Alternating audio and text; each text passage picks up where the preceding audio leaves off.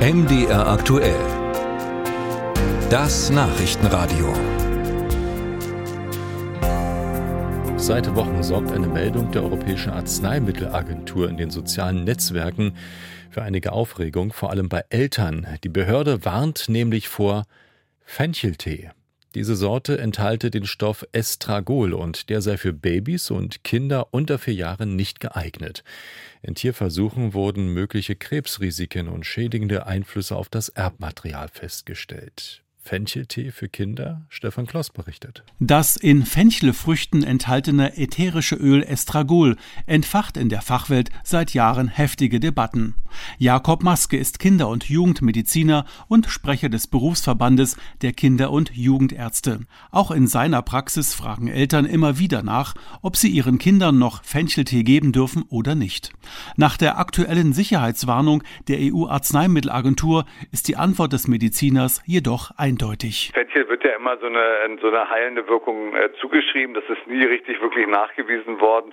Ähm, wir haben uns äh, früher natürlich nicht, nicht wirklich gegen Fencheltee gestellt. Das würden wir jetzt inzwischen tun. Und ähm, äh, in den Tees sind so unterschiedlich hohe Konzentrationen an Estragol drin, dass man tatsächlich auch auf eine relativ hohe Tagesdosis kommen kann mit normalen Mengen.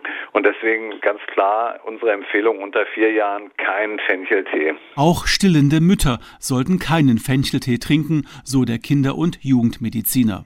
Jahrelang wurde Fenchel nicht nur eine heilende, sondern auch eine beruhigende Wirkung zugeschrieben. Besonders Eltern von sogenannten Schreibabys nutzten bisher Fencheltee als Getränk, um ihre Kinder zu beruhigen. Doch dafür gibt es aus fachlicher Sicht andere Lösungen, so Kinder- und Jugendarzt Jakob Maske. Zunächst mal muss man natürlich immer sagen, dass das ähm, gerade das Schreien von Kindern etwas ist, was sehr starke Emotionen auslösen kann und man sehr genau ähm, sich das anhören muss und überlegen muss, wie stark sind die Eltern betroffen.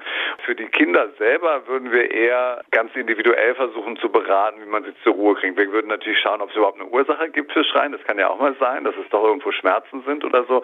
Und wenn man jetzt sagt, okay, das ist eben so ein Schreibaby, dann würden wir versuchen, mit den Eltern zusammen individuelle Wege zu finden, das Kind zu beruhigen. Im Extremfall könnte auch der Weg in eine sogenannte Schreiambulanz ein geeignetes Mittel sein, um das Problem zu lösen, so der Arzt. Andere Fachleute weisen darauf hin, dass die Unruhe von Babys oft nicht zum Beispiel mit Blähungen zusammenhängt, sondern mit einer problematischen Interaktion der Eltern.